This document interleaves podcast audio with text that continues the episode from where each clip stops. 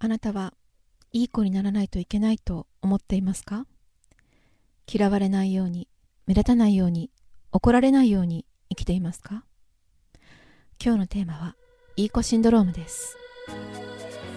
こんにちは、なおです。今日もこちらの番組をお聴きいただきましてありがとうございます。今日のテーマは、いい子シンドロームとインナーチャイルド、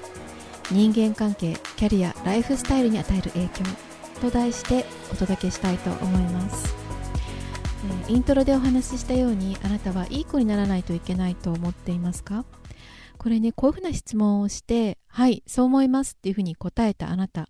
かなり自己分析が進んでいると思います。それかもしくはインナーチャイルドについてね勉強したことがあるかなと思います。多くの人は自分がいい子にしなきゃいけないっていうふうには気づいていないんですよね。気づいていないんだけどそういうふうに行動しているっていう人が大半です。嫌われないように目立たないように。小さな頃にねいい子でいることが生きる術だと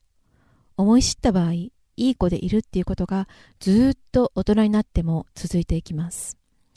いい子でいなきゃいけないっていう場面がもうなくなったとしてもずっといい子を演じてしまうんですよね。でどういうことが起こるかっていうと自分はそんな風には生きたくないんだけどね。あの魂的には本質的にはそういう風には生きたくないんだけどそういう風に生きなきゃいけない。いい子でいることがもう生きる唯一の道だっていう風にねもうプログラミングされてる場合プログラムがされてる場合ですね。あなたはどうしても本能的にそういう風に動いてしまうんですよね。これはね本当に見ていても悲しくて辛くてもう胸が痛くなってしまうんですけども潜在意識にね組み込まれた設定なのでここからなかなか出ることって難しいんですよね。私もクライアントさんのとお話ししている時にですねそういうのをねすごく感じます。私自身もそういう人だったのでそうなんですけどねなかなか不良みたいな感じになれないんですよね。不良になれたらどんなにいいだろう。不良ってあのいい意味でねあの反逆者ですよね。そのルールを破っていく。もうそういう人たち憧れとともに嫉妬というかそういう感情が湧いていたんですけどもクライアントさんのお話をしますね。あの分かりやすく。こうメンタリングしていてインナーチャイルドにどんどん入っていきながらあのメンタリング、まあ、カウンセリングのようなことをしていくんですけどもその中で、まあ、その方はねあることに不満があったんですけどもそれを不満があるっていうことが言えないわけですね。自分がいい子シンドロームっていうのがあるので。だからこうちょっとずらしてそれの本質からずらしてその不満をですね言わない方向性で現状を変えようとするんですね。現状に不満がある場合その反逆をしなきゃいけない場面もあるあるんですよね現状を変える時っていうのは。でも反逆をしないで現状を変えるっていうとどういう方法を取るかっていうとそこから自分が去るっていうことをするわけですね。つまりお仕事的な場面だったら退職するとかね転職するとかあとは人との付き合いだったら関係を終結させるとか崩壊させるとかそういう形で現状を変えようとするわけですね。だけど本質的な問題っていうのはあなたの中にクライアントさんの中にあるので変え環境を変えたところでまた同じことが繰り返されていくわけなんですね。で、まあ、人生ってそういうふうに進んでいくんですけれどもだから、まあ、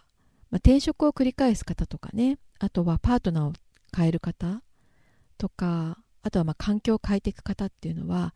ずっと同じパターンを繰り返していくっていうことがよくある話ではあるんですよね。でまあ私のクライアントさんもあの最初は部署を変えるっていうやり方を取ったんですけども、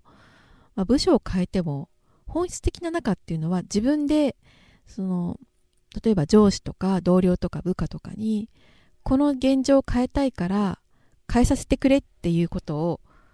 言わなきゃいけないっていう状況なんですよだけどそれを言えないがためにいい子でいるために、まあ、部署を転部するっていうようなことをしたんですね。でそれがなかなか現状では叶えられないっていうことが分かると転職活動っていう方向に進む進むんですね。でその方すでにねもう転職されてるんですね。で同じ形で転職過去にされたことがある。でも変わらなくてで新しい職場でも同じ問題が出てきてるんですね。だからもう今度こそは変わらなきゃいけない。自分の中を変えていく。つまりあのインナーチャイルドを癒して行動を変えていくっていうこと。思考を変えて行動を変えていくっていうふうにしなきゃいけないんですけども。そう。そういう時に来てるんですよね。でその方の場合は、まあ、いい子になるっていう。いい子であらなきゃいけないっていう、まあ、思い込みというか設定が入っていたんですね。でもまあねいろいろなこう生育環境小さな頃の環境があっていい子でいなきゃ例えばもうすごく怒られたとかね。例えば家でものすごく怒られるとかあとは怒られてる人を間近で見てすごい暴力振るわれてたりね。めっちゃめちゃにあのコテンパンに言葉の暴力を振るわれたりとかそういうのを見ると、まあ、いい子でいなきゃ殺されちゃうとかね子供の時のあなたが思っていた場合必死でいい子になろうとしますよね。で目立たないように先生に見つからないように親に見つからないように小さく小さく自分をして生きていくことっていうことがあるんですよね。からまずの大人になってもそれずっとやっちゃうんですね。いい子でいてはいけない場面ってどうしても声を上げなきゃいけない場面っていうのはあるんですけどもそこでもずっといい子を演じてしまうんですよね。だからそれって本当にね、自分自身に、まあ、同情というか共感しますよね。私の方が本当に共感してしまいます。じゃあこれからねもしあなたがいい子シンドロームの場合どういうふうになっていくかどういうふうにしたらいいかこれはねいい子シンドロームでいると人間関係とかキャリアとかライフスタイルにまで大きな影響がありますよね。人間関係だったら本当はね、お互い歩み寄っていったりあなたの中のインナーチャイルドを癒すことで信頼関係を築いていけるそういうふうな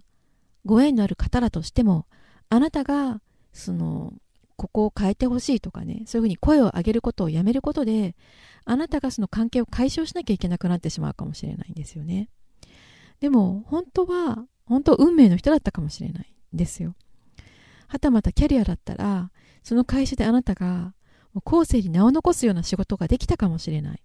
本当に転職だったかもしれないのにあなたが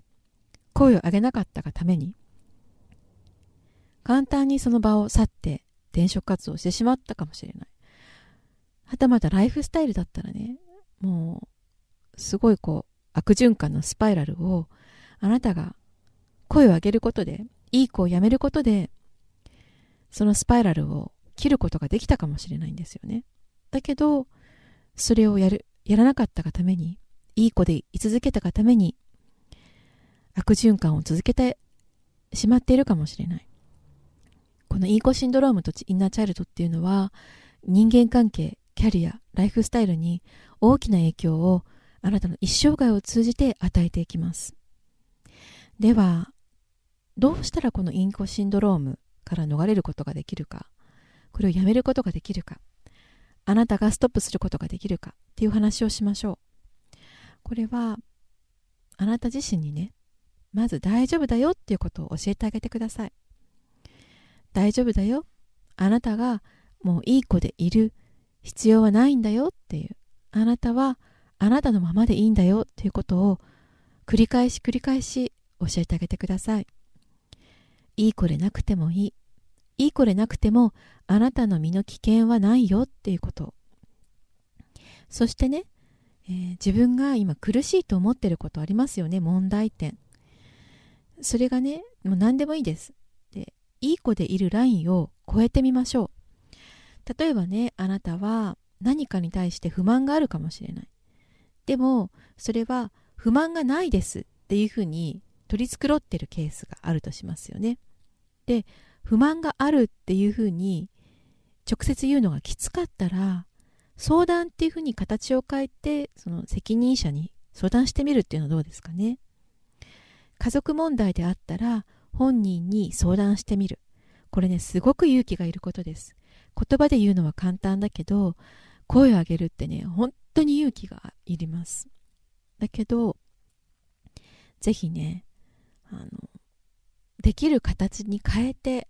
今日言った私が言った形をあなたなりにあの変えて相談してみてください。そこに突破口があります。で注意点ですね。もしあなたが行動に移そうっていう準備ができてこれから言うっていう時に注意点が一つあります。それは目的を問題の解決にしないでください。これ言ってこの問題を解決しようっていうことに目的を置かないでくださいね。あくまでもこの行動の目的っていうのはあなたがいい子をやめる一歩を作るっていうことなんです。自分の意見を言ってもいいんだよっていうことを教えてあげる。その練習を目的にしてくださいね。問題解決を目的にしてしまうとその問題が解決できるかどうかっていうのはその今目の前の現状を解決できるかどうかっていうのはあなただけの努力でできるものじゃないこともたくさんありますよね。例えば会社の制度を変えるとかね。例えば家族のルールを変えるとかっていうのってあなた一人の努力じゃできないですよね。もうその時のタイミングとか社会的な状況とかもういろいろなものが複雑に噛み合わさってとても時間がかかるものかもしれない。だからその問題解決を今回の行動アクションの目的にしないようにしてくださいね。であれば大丈夫です。それができるんだったら行動しても大丈夫です。